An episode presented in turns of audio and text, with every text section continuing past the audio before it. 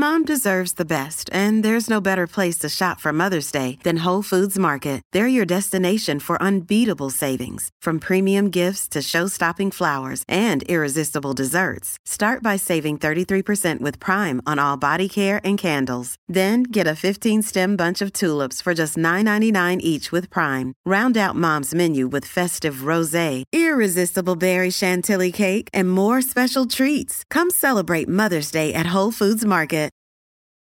Hello，Hello，线上的好朋友们，大家好，大家早安，欢迎来到我们今天的这个天亮说晚安。九月十四号，二零二三年九月十四号的天亮说晚安。今天跟大家一样的来分享这个国际头条、国际新闻的头条。我应该说是世界新闻还是国际新闻？但是，我想。怎么说呢？大家可能都会有不同的意见，我都有看一些留言。呃，基本上我们就尽可能的做吧。呃，不管怎么做，人人生在世，不管怎么做，可能都会有一些正反面的评价。我们只能把自己把自己做好。呃，对，就是这种感觉哦。天亮说晚安，九月十四号，今天跟大家赶快分享一下新闻。那今天的时间，我希望我接下来都能够把时间抓得更紧凑一些，然后。呃，也调整一下自己的作息。那当然，学习的工作也慢慢越来越多。然后朋友们也知道我还有其他的这个呃工作，所以我们在节目的内容还有节目的这个时间上面要呃要做一个思考，因为是艺人服务。我记得小时候啊，在我我小的时候，那个公车上面好像都有贴那个，不知道印象当中公车上面会贴那个艺人服务车。好像是因为在在早之前有那个车长小姐，所以有一段时间的公车或者是什么运输系系统，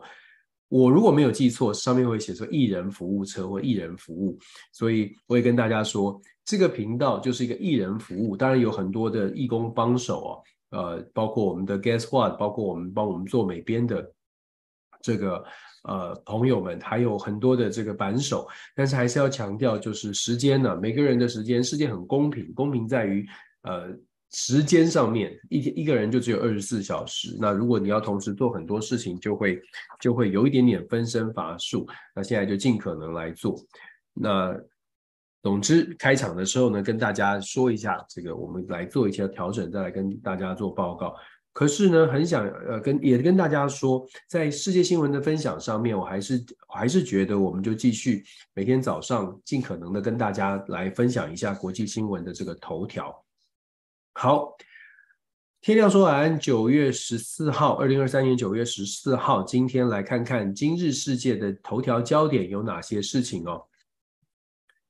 一样的，我们从这个呃，让我们从。固定的这个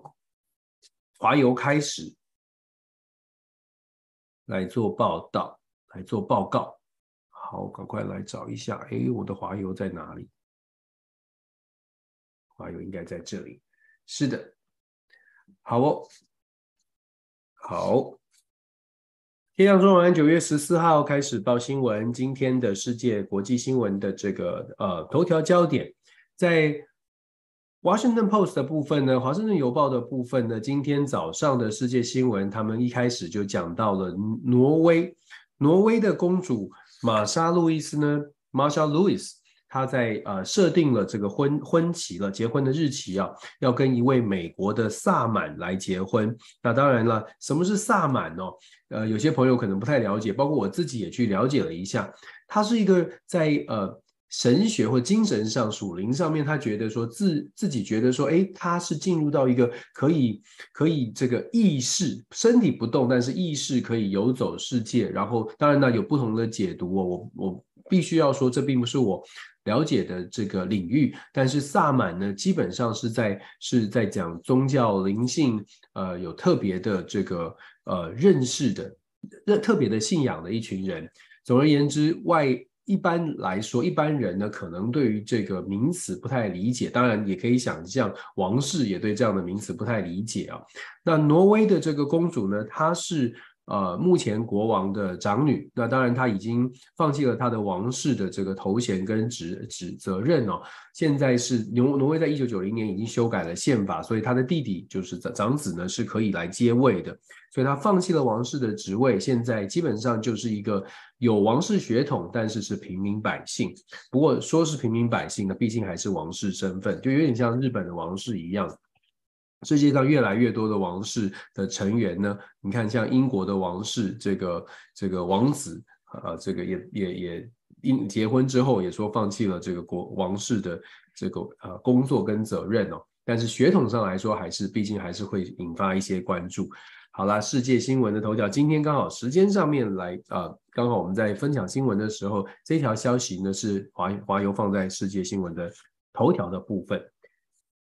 再来呢，我们昨这两天都在关心世界的天灾哦，在华邮的部分也谈到了利比亚。利比亚呢，在呃现在啊遇到了这个洪水的洪水的侵袭，死亡跟伤失踪的人数还在数量还在增加。那现在已经开始遇到了什么呢？华邮是报道是说，现在已经开始遇到了呃如何来处置尸体的问题。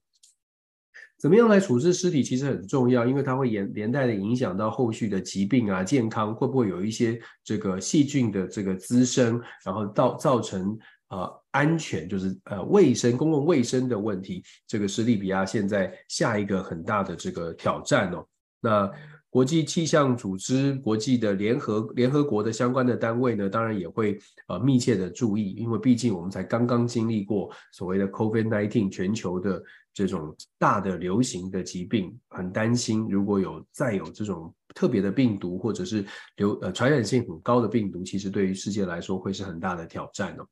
那再来，华邮也报道了墨西哥，他是说呢，这个曾经有一个有一个墨西哥的这个记者，因为他报道了很多墨西哥的军方的腐败或者政府的一些负面的消息，所以他向美国申请政治庇护，但是被打被被拒绝了几两次哦。那现在呢，美国。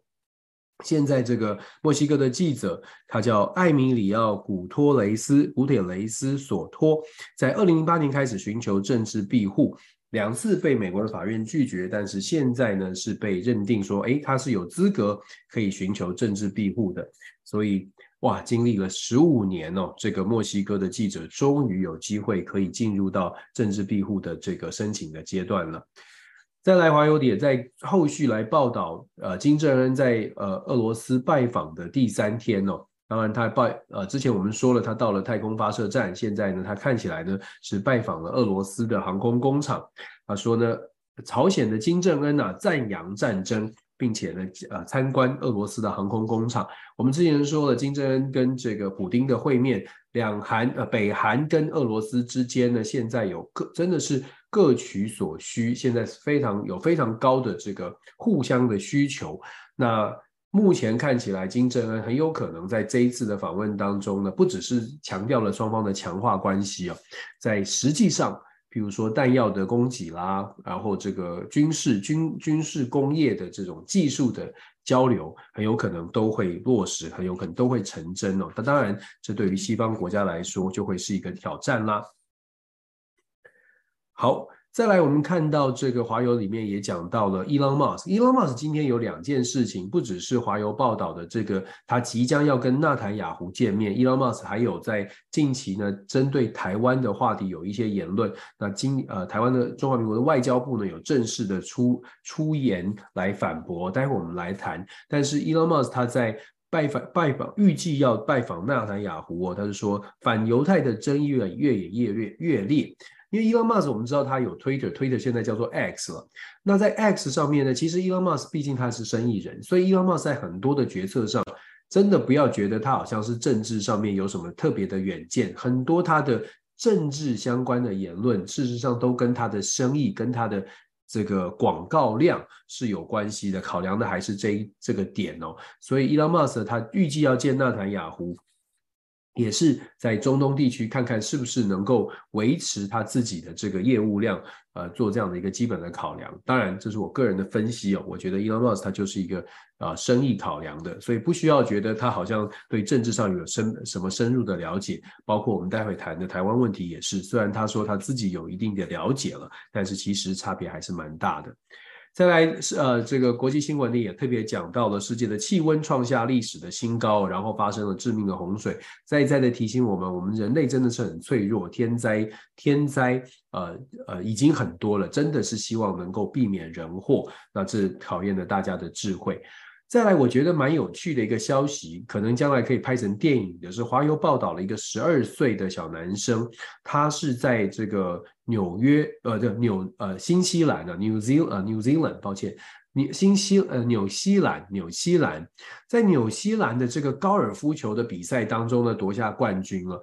有趣的是什么呢？有趣的是说，他是他这个十二岁的小孩，他并不是一个。呃，并不是一个从小栽培的这个专门栽培的高尔夫选手，他事实上在参加这个比赛之前，只打了三次的这个完整的十八洞的这个呃比赛哦。然后呢，那他这个甚至是他的球杆、球鞋都是借来穿着，穿着不是高尔夫球鞋，穿着这个篮球鞋。根据华华顿华油的这个形容，那真的就是一个不世出的奇才，突然就到了高尔夫球场上，就是有把展现天分，展现这个呃。这个他的他的好的优异优异的身手啊，我我觉得很有趣。原因是因为呃，这个新闻它如果完全的呃写实，符合这个真实的状况，那么他真的是可能是一个天才的未来的天才的这个高尔夫球选手啊，非常值得栽培。当然也很容很当然也很引发很多的关注哦。因为如果有打高尔夫的选呃朋友，或者是家里有孩子在练习运动的选手，就会知道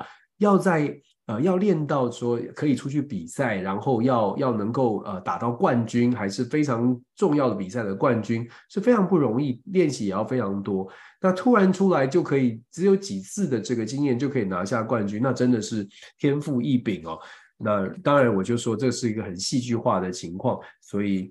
蛮有趣的一个新闻跟大家做一个分享。不过讲到戏剧啊，大概也。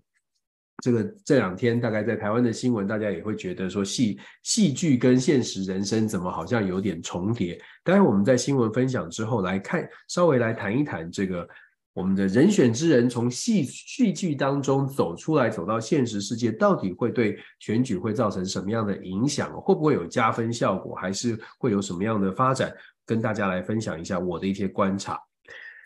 在。《纽约时报》的部分呢，今天报道什么呢？《纽约时报》今天，《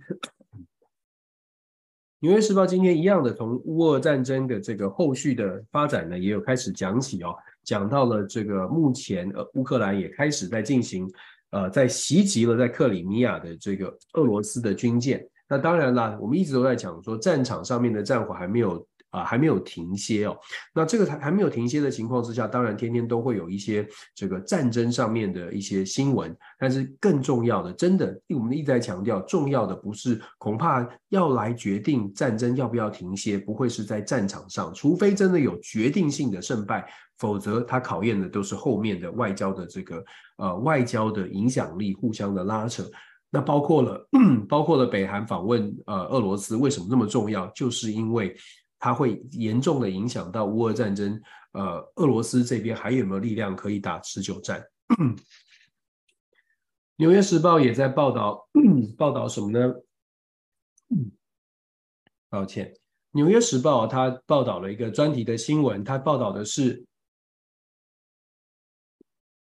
迪士尼的门票，买票去迪士尼，为什么会有这样的报道？抱歉，为什么会有这样的报道呢？其实这个报道讲的是一个这个《纽约时报》呃特别跑到了中南美洲哦，他去采访，就是所谓的非法移民的这条路上到底是怎么样发生的。他说，政客们收取数百万美元哦，将移民送往美国。如果大家看这则报道，你会觉得很写实，这也反映了社会的很残酷的部分。这个世界还是有很残酷的部分。怎么说呢？他其中就说，他来到了中南美洲的国家，那这些很多很多这些国家，他的人民生活不好，所以他积极的寻求所谓的美国梦。可是这个梦啊，真的就像是买迪士尼门票一样，每一层的关卡都要付钱。譬如说，你要你要从乡村坐。坐这个有挤上一台小巴或者是面包车，要到城市，要先付这个车资。有些人呢，这过程当中就有人就有这种专门负责运输，想要移民美国，想要加入移民美国大队的，诶，我先送你到城市，到城市才有更大的巴士带带你到另外一个地方，或者让你跨越边境。跨越边境呢，你还要一些这个贿赂，你还要再付一点钱。所以他形容就好像一关一关的，先从农村坐巴士四十块，然后从从哪里坐到哪里再一百多块，要打点什么关卡要多少多少钱，取得某种文件要再多少钱。像不像是到游乐园里面，你一关一关的去买票，一张一一关一关的去打卡？嗯，所以他说，过程当中这些中南美洲国家呢，遇到了很多政客或者是政府，其实扮演基本上没有扮演什么角色，没有阻挡，反而是呢从中也在获利，因为他们放任这种这种等于是呃。不能见光的这种企业或者是集团式的经营，来，我们就把人哦一步一步的往往美国送，让他们走上往美国之路。然后过程当中，我们不阻拦，让他慢慢过去。可是中间可以获，中间可以获利。想想看，这种这种操作，这种后背后面的庞大的利润，呃，你可以说是吸血，你可以是说这些就已经是对呃在生活很辛苦的人们。从他们身上再来吸血，再来抽获得利润，很不道德。可是这真实发生，这就是呃《纽约时报》今天做的这个专题哦，讲的是讲中南美洲，美国在关注的非法移民为什么挡不住？为什么拜登政府或者是啊所有的这个美国的政府一直都在说要管制边界啦，或者是要设下更严格的法规？拜登政府呃。采取的行动，甚至是说，诶，要到要把要让美国给这些中南美洲国家更多的经济援助，让这些国家开始人民感觉有希望，就不需要再再离开自己的国度了，可以帮助这些国家建设。可是从《纽约时报》的报道看起来呢，这些政府就算拿到了援助，恐怕也不是真的会投入到当地的建设。或者是说要投入到当地建设，真的反转当地的这个社会经济的条件，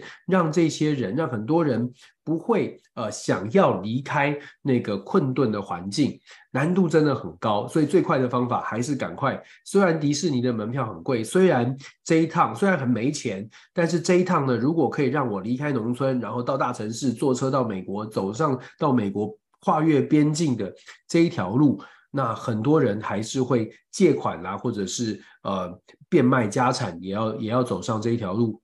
因为回归到非常现实的人性。如果你是一个父母，你希望孩子有比较有理想，或者是比较有希望的未来，你真的想要摆脱那个泥淖。可能你真，可能你真的会真心会觉得只有只有这一条路了。就算它是一千美元，就算它是两千美元，你可能要变卖所有的东西，你还是会做这样的决定哦。所以《纽约时报》这则报道呢，标题就说了：买一张去迪士尼的门票，很写很很现实，很但是也很贴切，也很也很无奈。这是《纽约时报》的报道。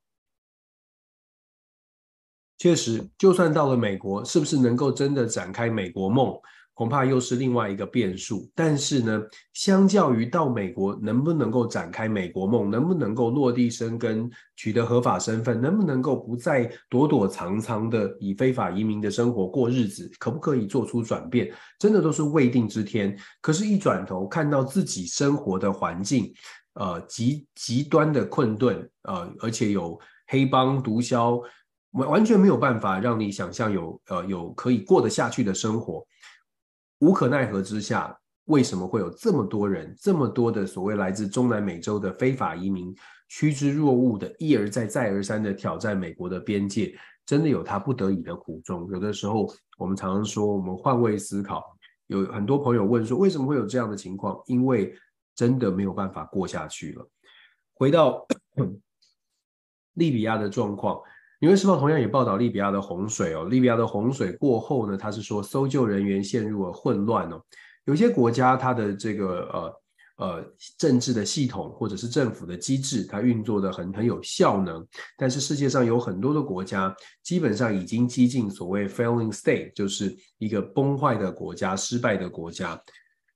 原因有很多，各各地政府失能呃没有效率的原因有太多了。但是像像利比亚现在遇到的天灾，它反映出来的就是利比亚现在的呃没有特别有效能的政府呢，会带来给人民多大的伤害？目前看起来啊，从救难到政府的官政府的单位都是呃比较混乱的状态。然后，《纽约时报》的世界新闻也讲到了中国在西太平洋举行重大的军事演习。我们前两天跟大家说过，军舰的集结，山东号带领的航空母舰的群体呢，在西太平洋进行这个演训。昨天也跟大家说了，中国的第三艘航母福建号准备下水，有新的科技。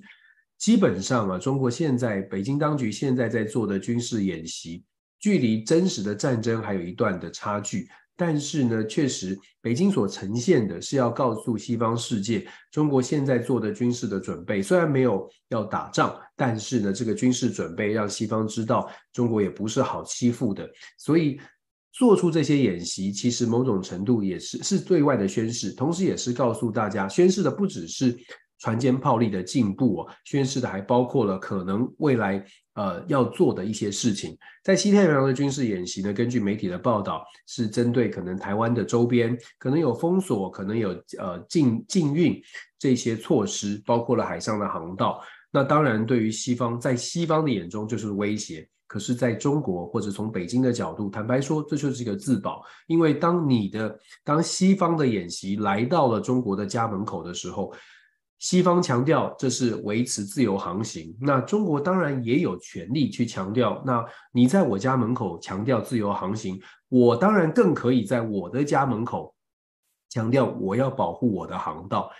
双方的旗舰，就是我们说为什么现在中美双方，或者是整个所谓的西方社会，跟中国或俄罗斯会有这么大的旗舰，因为基本上双基本上两个两两边呢，世界的两边是没有没有信没有互信的，没有互信的。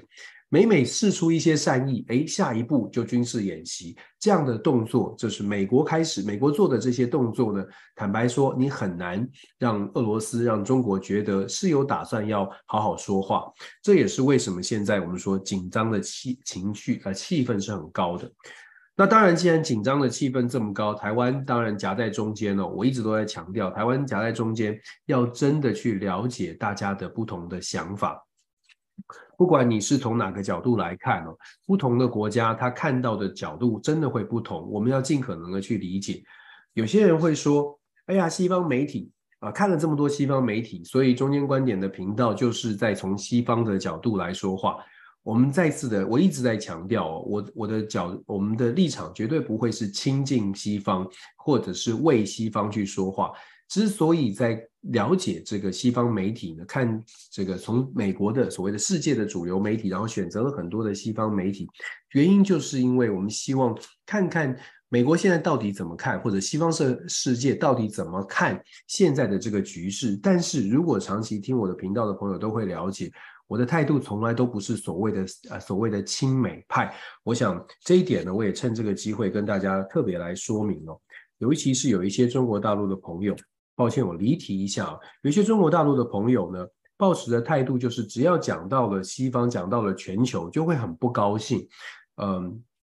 我也愿闻其详，我也可以理解大家的这个情绪。但是，就像我说的，因为社会这个世界的氛围就已经变成了两强，两边好像要对立，然后好像是西方对中国，呃呃，有点这个呃非常紧张的状态。我们能做的就是尽可能的了解这种紧张的状态，了解对方怎么想，了解双方怎么想。我们不是政治人物，也不是政治决策者，所以 能做的真的只是解读新闻哦。呃，请大家了解一下，然后尊重是很重要的。我在我想一直以来我都强调尊重是很重要的。那当然每个人都有自己的这个立场，没有关系，但是。再次强调，尊重很重要，因为超过尊重的底线，有的时候呢，就就很难沟通，就很难沟通。好，这离题了。不过我们特别强调的是，中国的呃海军的这个动员呢，跟海军的演习，现在确实是非常非常的频繁。那、呃、反映的是中美之间的紧张关系，看来短期之内很难消弭。我们再来看一下《华尔街日报》。《华尔街日报》今天的世界新闻呢，一开始就在讲说，西方呢看起来啊，想要想要把这个俄罗斯的朋友拉到乌克兰这一边是失败的，不容易。其实我们一直都，我们刚刚一直在讲所谓的两两边的对决哦，两边的这个紧张的关系。刚开始的时候，乌俄战争因为是战争嘛，所以很容很很容易在立场上面、道德的观观点上面，很容易呢让很多人都关注到乌克兰的部分。可是当你时间拉得越久，就会有越来越多的国家回回归到现现实面来考量这一场战争究竟是不是一个所谓的是非的这么简单的判断。那美国的立场。中国的立场、俄罗斯的立场以及印度的立场，你会发现这些比较有影响力的国家，大家站的角度都不一样。追根究底，都还是要回归到个个别的国家的利益哦。那华华尔街日报呢，这一篇这个新闻呢，就在讲说，看起来呢，西方世界想要想要让大家都站在一边，应该是没有办法做到的，没有办法达成哦。这就是国际政治的现实。然后我们再看《华尔街日报》，也有特别讲到了，他说中俄关系，中俄关系啊出呃出现一些变化哦，所以这个呃大型武器的这个交易呢，看起来就是比较困难一点，尤其是在中俄中俄之间有各有盘算的时候。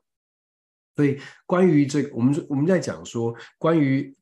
整个世界的紧张，整个世界的紧张跟军火工业、跟军事的交易、军备的竞赛都会有连结的影响。谁可以卖谁武器，谁谁又跟谁签署了协议，这点呢都跟世界的政治是息息相关的，绝对不会只是说，哎，我我缺了东西，我就可以买到东西哦。所以《华尔街日报》呢有特别在讲说，呃，世界的局势出现一些变化的时候，呃，看起来军火的交易或者是军火国防工业的发展。也会受到影响。当然，细部我们可以后续再来看哦，到底是呃呃，就说究竟现在的全球的这个军事军备的竞赛呃的消长，我相信很快的会有一些智库会有一些报告，那我们再来跟大家分享。华尔街日报也有讲到了，在中国呢，降低医疗成本的方法呢，跟世界是不一样的，跟世界是不一样的。他报道的是说，在有两百近两百名的医院院长在长达数个月的反贪腐运动当中被拘留了。这个运动呢，是在这个反贪腐运动是呃目前中国习近平在推动的共同繁荣。那所以这个等于是在翻这个中国国内的政治的纷争、政治的纷扰。华尔街日报呢有特别来做一个报道。华尔街日报也特别报道了，我们刚刚说了这个台湾的问题哦，在中国中华民国的外交部呢，台湾有斥责 Elon Musk 将这个台湾呢比照成比喻成为中国的夏威夷哦，他其实他并不是比喻成中国的夏威夷，他是说像这个台湾的关系就像是美国美国的这个美国的夏威夷，就是是是美国的一部分，但是是好像很很遥远的存在着。当然了，我们刚刚说过了，Elon Musk 他是一个生意人，你要你要把这个生意人所有的说法呢，都把它提升到好像很了解世界政治、国际政治，了解国际关系，那是对他过分的苛求了，因为他并没有这样的理解，他自己恐怕也知道，但是他更清楚的是，说什么话可能对他的生意会比较有影响，比较比较有帮助，所以解读 Elon Musk 的文解解读 Elon Musk 的这个说法呢，其实呃也不需要太过惊讶。不管是他到以色列跟纳坦雅胡见面，还是去讲说台湾可能台湾是中国的一部分，当然他有他自己的受众。那当然现在我们说嘛，两岸之间的关系啊，如果总是听伊隆马斯讲，然后大家就就觉得好像有变化，然后听拜登说就有变化，或者听听谁说，听西方的哪一个媒体讲说，哎呀，台湾跟中国怎么样的关系生变，我还是要我还是要强调，我觉得两岸之间的关系。大家难道不觉得两岸之间是自己自己应该要想办法解决？我们现在看到的很多的状况，都是因为现在两岸完全没有沟通。那为什么没有沟通？我们想，我想大家可以大家可以去思考一下，为什么两岸之间现在不沟通，或者是没有沟通的管道？你缺乏沟通的管道的时候，外在的这些讯息就变得很重要了。因为今天美国说，哎，台湾应该怎么样，或者是中国大陆，或者是俄罗斯讲说台湾应该怎么样，台海应该怎么样。常常呢我看到这些新闻，我们就会就会就会去想说，那那那台湾到底想怎样呢？尤其是现在的政府想要怎么样呢？呃，除了去骂别人说你不要对我指指点点，你不要说我不喜欢听的话，你会发现比较有趣的是，现在看起来台湾台湾对对就是面对这种呃外部的评论。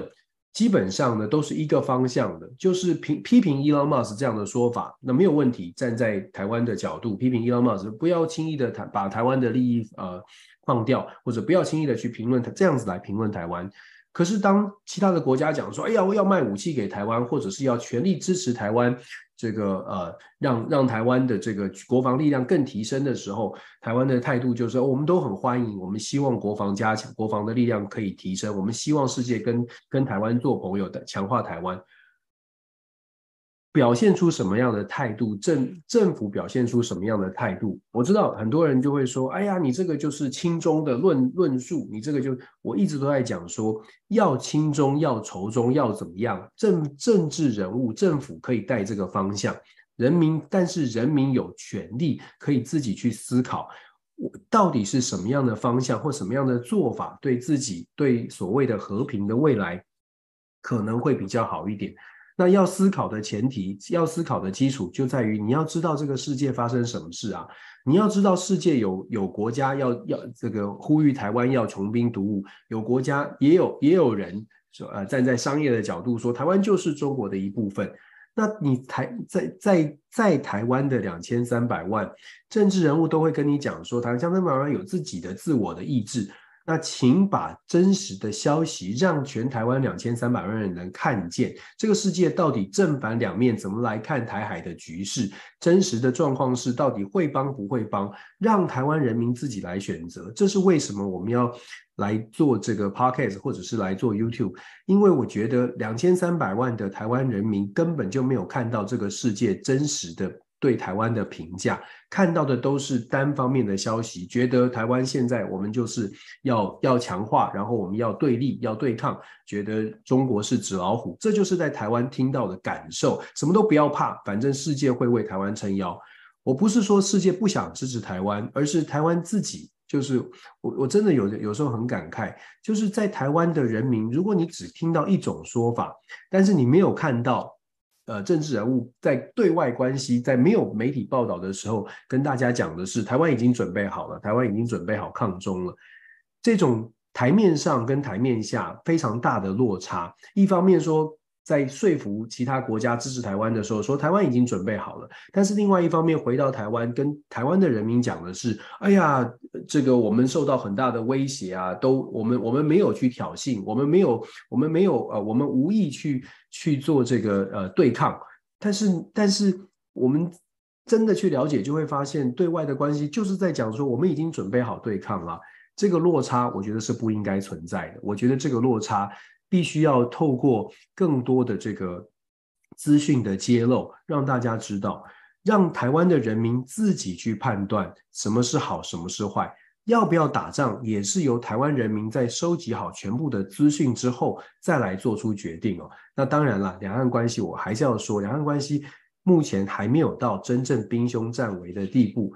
主要的原因并不是因为美国很强，中国很弱，主要的原因是因为大国都有自己的考量。现在不到大国想要花成本去打仗的时候，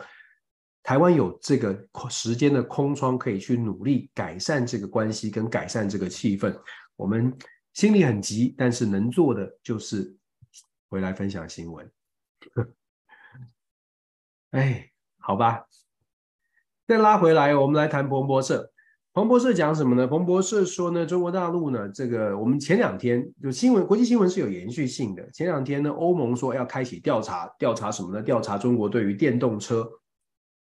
中国对于电动车的这个这个呃调查，中国对于电动车保护的这个调查，欧盟是表达反对。可是我们也跟大家说了，外媒的报道也特别讲了，其实中国的电动车这个市占率并不高，而且呢，这个呃。给的补助也没有想象中这么多，然后西方国家也有给相对的补助，所以彭博社就讲说啊，中国政府呢是公开是呃指责欧盟在争夺电动车市场上面呢真的是赤裸裸的保护主义哦。当然不同的立场、不同的观点，但是我们都来看看，大家觉得哪一个哪一方呢保护主义更强一些呢？我觉得自己每个人都可以在知道所有的讯息之后做自己的 judgment，做自己的判断。那呃。你觉得哪一方对？我们不给我我我觉得我们我们强调的是告诉大家有这种事情，然后你觉得您觉得哪一方对呢？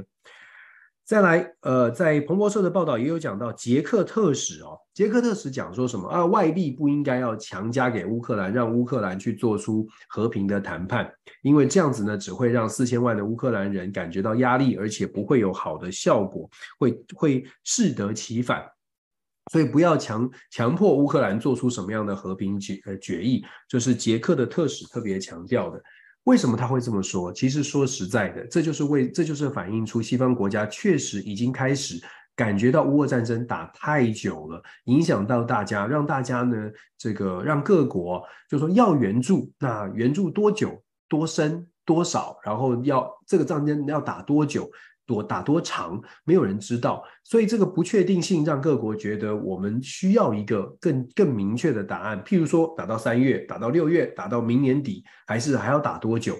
所以捷克特使会这样出来喊话，它反映出来的已经是欧盟国家或北约国家内部一定有不同的声音，觉得乌克兰你要提出一个完整的计划，我现在支持你，可是泽伦斯基你要告诉我你想打多久呢？你想打到什么样的目标呢？想要全面的收复是理想的状态，那中间有没有任何的折冲？有没有？你得告诉大家，告诉支持的大家。那当然啦，在整个欧洲国家，就是欧盟或者是北约呢，也有这种强硬支持说，就是要打到底，就是要把普丁这场这场仗只能只能赢不能输，而且赢就只能是全面的赢。很显然的，我们说看到这个新闻，很显然的是欧盟国家内部一定有不同的争议、不同的争论。看，呃，这这是我们特别要强调的。然后讲到朝鲜呢，这个北韩呢称普丁，这个普丁呢是已经呃邀请普丁到朝鲜来访问，到北韩来访问。那有一些媒体是报道说，普丁已经正式接受了这个访问哦，所以北韩跟俄罗斯之间的关系在短期之内肯定是会继续呃紧密的连结，或者甚至是升温，这个我们可以来后续来观察。再来，这个彭博社也有报道到，美国跟巴林签署了中可能可能可能未来可以成为中东安全典范的这个协议哦，他们签了一个全面安全一体化的繁荣协与与全面安全一体化与繁荣协议。但是呢，呃，在报道当中有特别讲了，这个全面安全一体化与繁荣协议呢，已经来到了类似像北约的这个组织的这种安全的合作，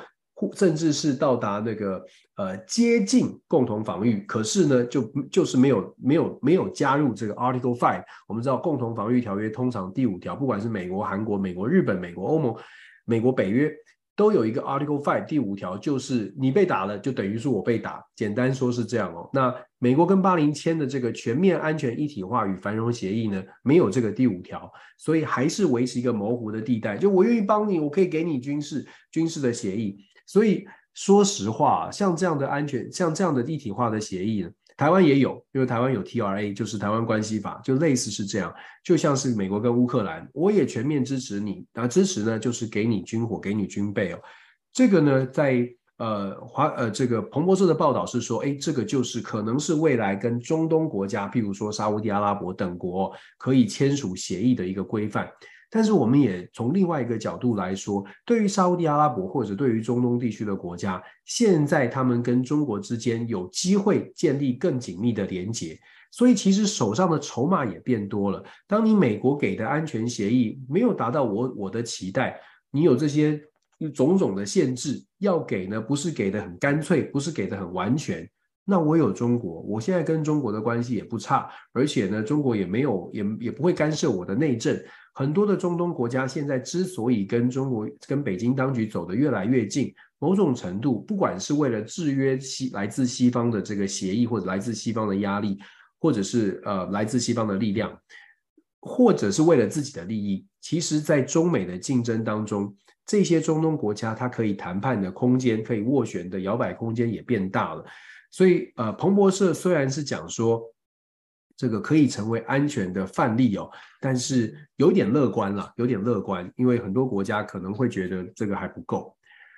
讲到乐观，我们就来看看拜登总统对他自己在国内的政情政情也是乐观的，因为呢，他对于弹劾案哦，因为我们是呃说呃，我们说众议院的议长呢麦卡锡在众院正式的提出弹劾的调查，那拜登总统呢是一笑置之，嘲笑这个弹劾案，来，这是政治迫害啊，这是政治在操作啦。称这个共和党呢是打算要关闭政府。九月三十号呢，预算必须要通过，目前看起来只剩大概两个多礼拜的时间。这个众议院呢会非常的忙碌，大家会针对细节赶快来做协调。在众议院的共和党，共和党比较多的很多的鹰派的共和党的人士觉得说，就关就关，我们不能够接受拜登，不能每一次都跟拜登妥协。可是作为议长的麦卡锡现在就比较尴尬，因为他又不能，他又不希望政府关闭，但是又不能够完全的、完全的站在共和党鹰派的角度啊，呃呃，就是摆明了就是要让政府关掉。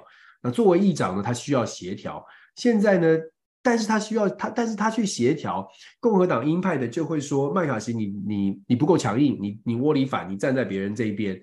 这个呢是部分为什么麦卡锡会自己提出来要弹劾拜登的原因哦，因为他弹劾拜登了，想要安抚众议院内这些对于拜登本来不本来就不满的右派的共和党、保守派的共和党。他说：“哎，你看，你看，我弹劾，我开启弹劾调查了，我没有经过这个全院的讨论，我来作为议长的权限，我来开启弹劾的调查。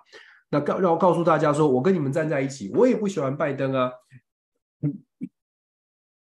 但是。”面对现实，我们也不希望这个政府在我们的手上关门，不要让民众觉得这个呃共和党是故意要让政府关门哦，这是麦卡锡的考量。可是就像我们说的，麦卡锡自己当选议长都是非常惊涛骇浪下才勉强过过获得共和党的这个很多极右派的同意。现在看起来呢，呃。这个弹劾案要能够真正的走到最后，真的要变成可以威胁拜登权力的位置位置的这个弹劾案，难度很高。那当然，这也是为什么拜登总统一笑置之啊，觉得这个就是一个闹剧。对他来说，他很有信心哦。那当然，这个这次的弹劾啊，跟过去包括克林顿的弹劾，还有川普的弹劾相比之下，真的这个力道跟呃跟这个合理性呢，至少支持的程度在。众议院内，包括共和党内自己的支持程度都没有这么的集结，都没有这么的高，所以呃，这一点呢是可以跟大家来做分享。伦敦的财经时报，伦敦财经时报一样，我们刚刚说了，去去呃强调的是这个指责中国基本上就是一个保护主，呃，指责欧盟就是保护主义，然后什么有什么好说的？你去调查中国的保护保保关税保护这个各种的保护，其实中方也在指责。也在指责这个呃欧盟，那其实你们也很保护啊，互相指责这个没有互信，这就是现在国际政治上面最大的挑战。其实没有互信是非常麻烦的事情。再来，我们看到这个呃伦敦财经时报呢，也有也有讲到，讲到什么呢？讲到也是讲到利比亚洪水的一个大问题哦，因为真的世界会担心担心疾病的滋长，担心担心这个呃。公共卫生的问题会不会会不会造成全世界下一下一波的公卫的大流大公卫疾病的大流行？这是非常麻烦的。那财经时报呢也有报道到，财经时报也有讲到，把它放大一些。财经时报也有讲到，德国在右边评论的部分呢，讲到了悲观的情绪啊蔓延着德国的制造业。其实德国的制造业呢，在今年这几年，它的当然从 COVID 之后，也并没有因为经济开始缓步复苏而开始更加的变成比较乐观。因为以数据来说，有一个数据比较令令人担心，就德国在能源密集的、比较需要能源的这个制造业呢，他们在过去这一整年，它的制造业的制造的业绩啊，下滑了百分之二十，这五分之一啊，是相当多的。那整个呃。包括分析也在讲说，在德国呢，结构出现了一些一些结构性的问题，包括了呃这些成本的高涨，让德国很多企业都积极的在寻求在海外投资设厂，就是在制造业的部分移往海外，成本会比较高，呃成本会比较低，那呃效益会比较好，所以德国出现了在。跟留德国会是很很很沉重的负担，所以呢，会有很多的产业往海外来移动，这是德国的结构性的问题。那整体来说，德国确实这是呃，对德国来说，这悲观情绪蔓延，这确实是德国政府会比较麻烦的事情。然后在呃伦敦的这个财经时报呢，大家可以看到，美国二零二四的选举，他也特别有涉略，他讲到说，拜登政府、拜登的团队啊，打算要开始呢恢复恢复民意调查数字。其实这则新闻讲的是，拜登政府打算要恢复一些，打算要开始采取一些广告的攻势了。因为过去这段时间呢，就是虽然二零二四年的大选其实还有蛮长一段时间，是二零二四年的十一月。跟台湾不一样，台湾是二零二四年的一月，美国是二零二四年的十一月才要选举。可是共和党的攻势已经先行展开了，所以共和党因为初选开始，所以有一些攻势呢就在强调拜登经济学，拜登在国内的这个状况因处理处理的不好。那拜登在现在呢，等于是开始正式的，他已经宣布要连任了，所以竞选连任。所以拜登这拜登的团队说，哎，他们现在也要开始进行一些广告的攻势。为什么是现在呢？其实差不多时间了，呃，因为包括了美国的这个职业运动的季后赛，像是棒球的季后赛，然后再来还有接下来到一月、二月就会进入到美国最热门的所谓的 Super Bowl，就是超级杯这些活动哦，这些活动它的中场的广告看观看的比例就特别的高，所以呢，这个新闻就讲说已经开始要下这个广告，已经开始要打广告战了。不过有趣的是啊，就是说，在美国国内啊，昨这两天有专家学者、政知名的政治评论人在主流媒体投书，投书什么呢？投书呼吁拜登总统真的不要再选二零二四了，很特别哦。就因为这个投书呢，讲的是说，拜登总统，如果你再选二零二四，其实创造出一个让川普当选的可能。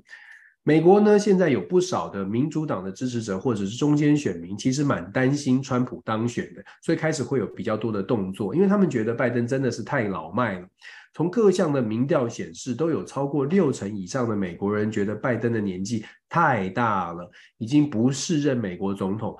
虽然他的民意支持度还有百分之三四十左右，甚至是他的这个呃 approval rating，就是总统满意度，大概都还在百分之四十。但是满意度百分之四十，专家学者分析是针对现况的满意度。可是对于未来，从拜登从选民对于拜登年纪这么大的这个担忧来看。现在的四十的满意程度，不见得全部都会代表那是拜登的选票，所以他们说，拜登如果坚持要竞选连任，再加上贺锦副总统贺锦丽并没有展现出让大家放心的一个情况，作为这个备位让大家放心，拜登继续竞选连任，很有可能打到后来，尤其是选战开始之后的失言或失失失当的这些言行被放大之后，很有可能啊创造出给给这个川普更好的机会。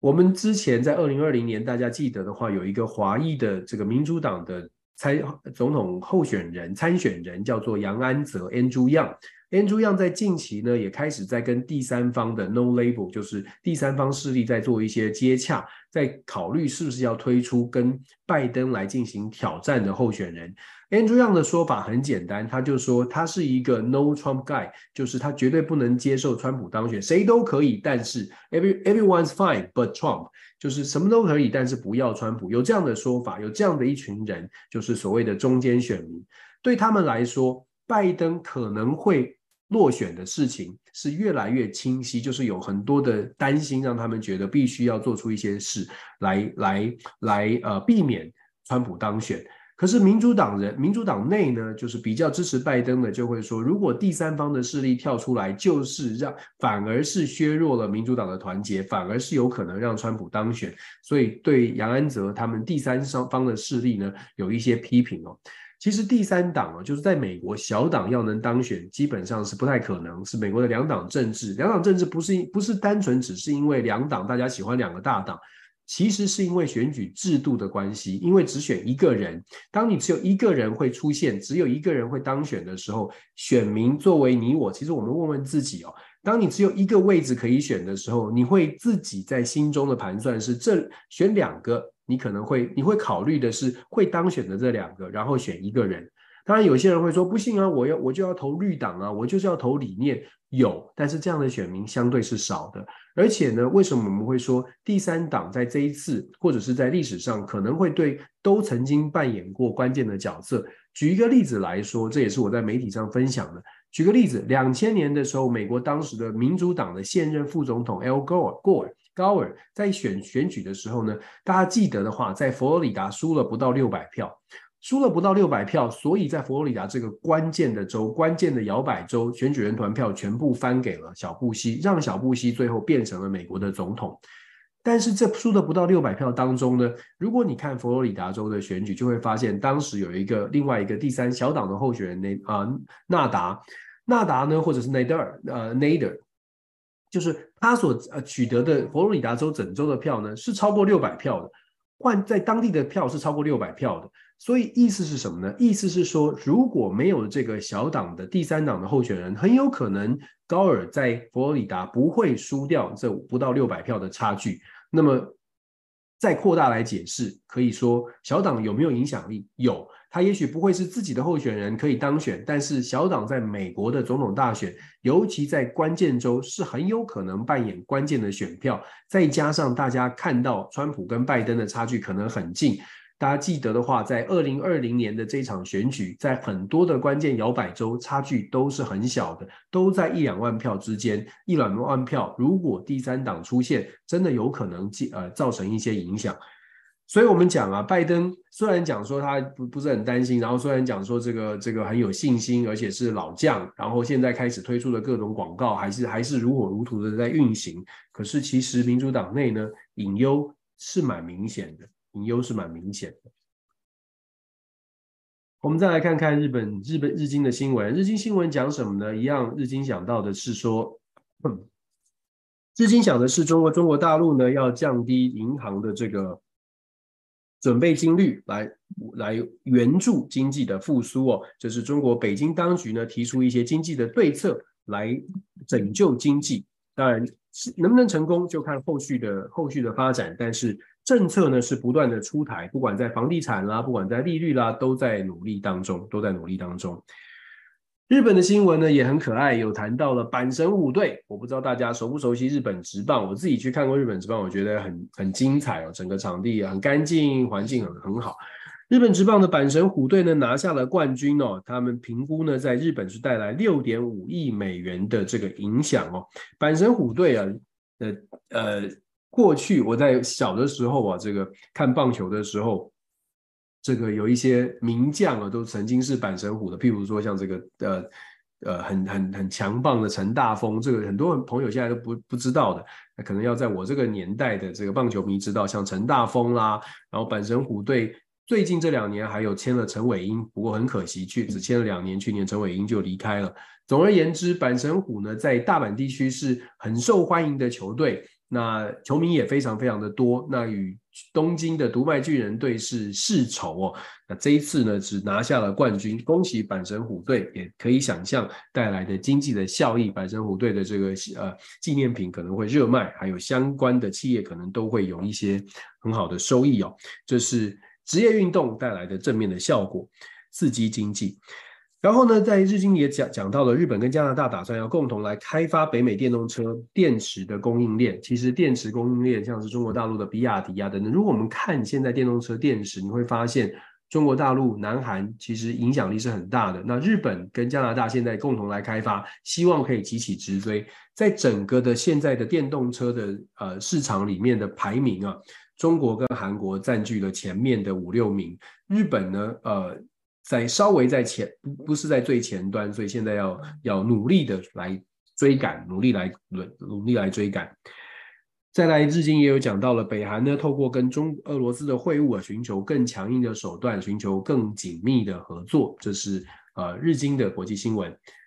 半岛新闻，赶快带大家来看一下。我觉得很很，我有时候看国际新闻蛮可蛮好玩的，就是有一些新闻会觉得哇，让你眼眼睛一亮。因为半岛新闻报道的国际新闻，他讲说墨西哥的国会呢在讨论不明飞行物体，然后展开了听证会，在听证会上呢就拿出了这个大家看到的外星人的尸体。强调说，这个外星人一千多年前呢就来到了造访了地球，现在在这个洞穴当中挖掘到，所以这个呃讲的让大家觉得其实真的就是听起来是很可信的。不过，这个学者专家呢有跳出来批评哦，跳出来说，其实这不是完全被验证过的，这个尸体到底是不是呃是不是非人类，是不是外星人，还有待商榷。因为他们认为说，在公听会拿出来的这个这一具所谓的挖到的尸体呢，呃，并没有经过完整的检测，只是很简单的用用 X 光啊，或者是用用一些简单的仪器，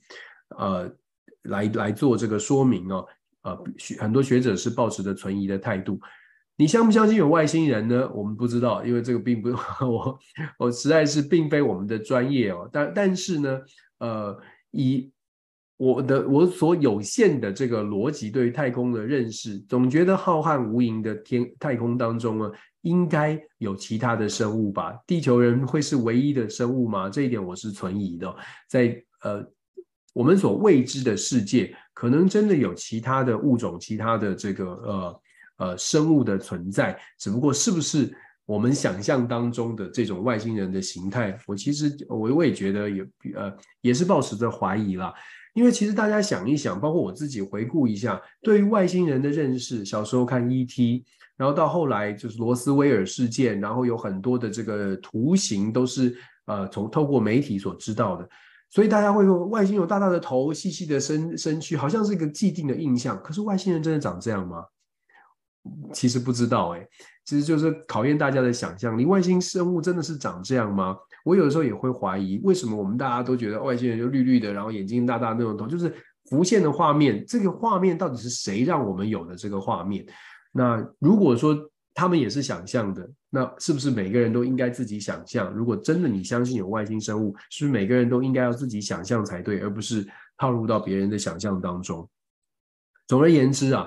外星人存不存在，或者是不明飞行物体到底是怎么来的？我想这个呢，呃，在真正有科学的根据之前，应该会还有很多的辩论哦。半岛的新闻呢，也有讲到这个呃。美国的部队在政变后的尼日，现在开始恢复了无人机的在这个无人机以以及载人的这个飞机的任务哦。军事基地的行动暂停了一个月。那现在尼日的政变，反正在首都的部分呢还在持续。可是我们之前有说过，美国把这个部队呢，大部分的在首都附附附近的尼亚美附近的这个基地呢，都已经迁到了二零一的这个距离撒哈拉沙漠南边的这个军事基地。那现在开始重新恢恢复运作。看到这个新闻，有的时候也会觉得，诶，那尼日不是还在政变吗？可是美国就已经开始在运作军事基地，然后执行它的无人机，继续在在中东地区的情搜，还有在撒哈拉沙漠地区对于反恐机构机构的情搜，有一点点这个。有一点违和，我不知道大家有没有这种感觉，就是这个国家还在政变，但我美国在当地的基地，我也没有在管当地的政变或当地的人民会怎么样。我该做的军事任务，从美国需要情报的角度来说，我该做的军事任务就做。这也是为什么我们会说，有的时候，呃，为什么会有很多的国家觉得美国真的利自自己的利益放得太前面？那别人的利益其实并没有这么重要，虽然嘴巴说我们要帮帮帮忙很多的国家，可是帮忙其他的地方，但是实际上做出来的还是先先顾好美国。但是无可厚非啊，说真的，这就是这个就是我们一直在强调的知美或者是知道国际关系的关键，就是现实啊，就是我管好我自己，剩下的有余力，我才可能会去多多做一些事，然后我们去评估。美国到底有没有这个余力呢？这是我们要去思考的。如果美国没有这个余力，那你为什么会对美国有这么高的期待？这就是我们呃希望透过国际新闻跟去问大家的问题，大家要想的问题。行有余力，所以做事；行没有余力的时候，他还能够达到多少的这个承诺？这个大家可以想一想。半岛也在讲，也讲到了普丁接受金正恩的访朝的邀请，当然这当然是很重要的。然后呢，我们说这个今天有看到关于台湾的消息，有一则消息是关是德国的这个媒体呢，呃，DW 是报道了台湾呢，这个国防部有公公布，现在在台台海附近的这个创纪录的飞机跟呃军舰，他说呢，大概有六十八。六十八架的六十八架飞机，然后有十艘的军舰，在过去二十八二十四小时之内，在台海附近出没跟跟航行哦，所以创下了新的纪录。我们我们说两台海的局势虽然还不到真正的战争边缘，但是军事的演习呢，频繁度、频繁度跟强度都在增加。主要的原因恐怕还是在中美的竞争当中，中方不示弱，中方必须要展现他的实力。这是今天跟大家分享的国际新闻。最后，我们来谈一下我刚刚说过的“戏如人生，人生如戏”，戏跟人生现在已经分不清楚了。人选之人想要证明是天选之人，这就是我们先今天看到的一个状况。我在今天呃新闻一开始看到，昨天看到呃美国时间昨天晚上一开始出现这个消息的时候呢，赖佩霞女士出现成为副总统候选人的时候，我的第一个观感就是呃政治真的是一门表演的艺术。郭董可能看到了这个这个。这个呃方向哦，就是政治是表演艺术，但是你真的找一个专业的演员来成为表演艺术当中这个这场政治这拉拉上政治舞台，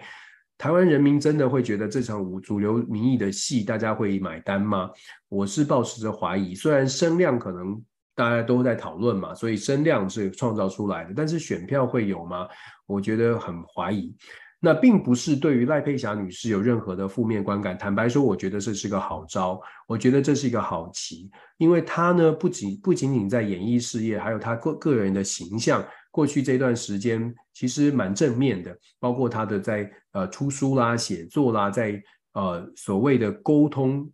呃的这个领域哦，心灵交流的领域，很多人是有听她的、呃，听她的言论，对她有很非常正面的感受。那他在。演了这个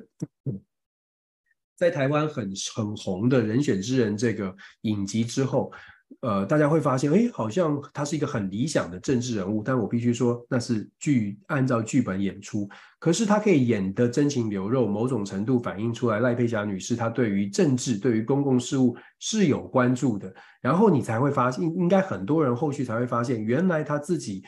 对政治有兴趣，对对法政有兴有兴趣，所以他在最近这几年还去济南大学念了国际关系的博士，所以他事实上是有学经历，他是完整的，所以他是他他并不是一个不适任的所谓不不可能的一个副手的人选，但是啊，呃，强化声量有余，要换成选票不容易。首先是郭台铭先生现在本身的民调就比较低。那郭台铭先生本身的形象呢，呃，是比较强悍的。有人说这样就是互补，可是主帅基本上要定调整个选民的结构，基本上会会定调整个选战的这个这个啊、形象、你很少看到副帅副手去把整个局面反转过来。如果真有这种情况的话，那就副手就当正的就好了，就不用当副手了。所以副手的角色通常都是烘托或者是加分，副手只有加分或扣分，副手没有翻盘的，没有办法把整个局势完全扭转。真的，就像我说的，如果副手能够完全扭转，那就负的当正的，正的应该当负的。所以现在的状况是，赖佩霞女士虽然可能在选举的过程当中可以带来一些正向的效果，可是很抱歉，在跟郭董的搭配这一场这个剧本并不适合。就是这个剧本并不适合他的人设。真要说的话，以赖佩霞女士的这样的一个形象跟她的经历，事实上呢，她可能在其他的阵营可以扮演更好的角色。她可能在其他的阵营加分的效果跟真实可以换作选票的可能性会更高一点。因为我们知道，像她演以主演的戏剧吸引到的族群，所谓的观众群是在。中年以下就是年轻青壮的，或者是年轻世代，所以他对年轻世代是有选票，是有可能换作选票的能力。可是郭台铭先生的选票恐怕不不是针对这个族群，所以我们我们从选举行为的理论来做分析哦，赖佩霞女士对于郭董的加分会是短期的声量效果，但是选战的效果呢是比较有限的。不过。话再继续继续说下去，就代表郭台铭先生现在是下定决心要来进行参选。当然，联署会不会成功，会不会过关，那是后话。但是以目前看起来呢，现在的在野阵营在郭台铭先生的坚持不懈的努力之下呢，呃，看起来要整合又多了一些变数。但呃呃，这个郭先生啊，我我我还是会觉得说，郭先生他有他的理想，但是理想跟现实真的差太远了。那只不过，呃，我不知道大家怎么想，但我会觉得说有钱真好。有钱呢，可以做很多很多的事情。有钱，你可以想，你可以，你可以有媒体，你可以有，你可以有这个呃各各种的支持。有钱可以包装，也不说，也不能说是批评，就是我想很多的小老百姓看到郭先生的表现，呃，尤其是近期的表现，就有一种感觉，就是如果有钱，其实小时候读什么书，做什么事都没关系。只要长大了，有一天你有钱了，有了财富了，你想做什么，想干嘛，想要买媒体，想要在媒体身前面大放厥词，想要批评媒体是制造业，什么都可以，还是会有人觉得啊，你有钱，你说这是对的。这种气氛，这种氛围啊，其实呃蛮不健康的。老实说，我自己觉得蛮不健康的。是不是有钱人说的就一定是对的？是不是有钱人就可以就代表就代表他懂经济？有一些迷思哦，郭董是不是就很懂经济？我其实心中是怀疑的，是存疑的。郭董很懂国际事务，怀疑的。就像川普很懂国际事务吗？其实是可以打一个问号。不要说国际事务了，很懂世界的，很懂政治的大小事吗？其实并不尽然。但是呢，如果你在他旁边，可能可以得到一些好处，这也是事实。所以我说人性啊，看待看看选举，看人性。需要更多的良知吧，需要更多的良心。那看起来呢，呃，在这个部分不容易，不容易。所有的政治人物，每一个国家，每一个选举民主选出来的政治人物，他反映的都是真的，就是一个很贴贴切的民调，它反映的就是该国人民的平均水准、平均智慧。有什么样的领导人，有什么样的政治人物，就是各这个地方、这个国家，他他的平均平均智慧、平均智慧。所以有一些朋友会觉得，怎么会这样？怎么会这样？那没有没有，你只我们只能很很很呃很只能告诉自己，呃，这个就是现在台湾的现在国家的平均智慧、平均的认知。如果说我们在新闻上面都看不到真相，如果连新闻都没有办法好好的解读，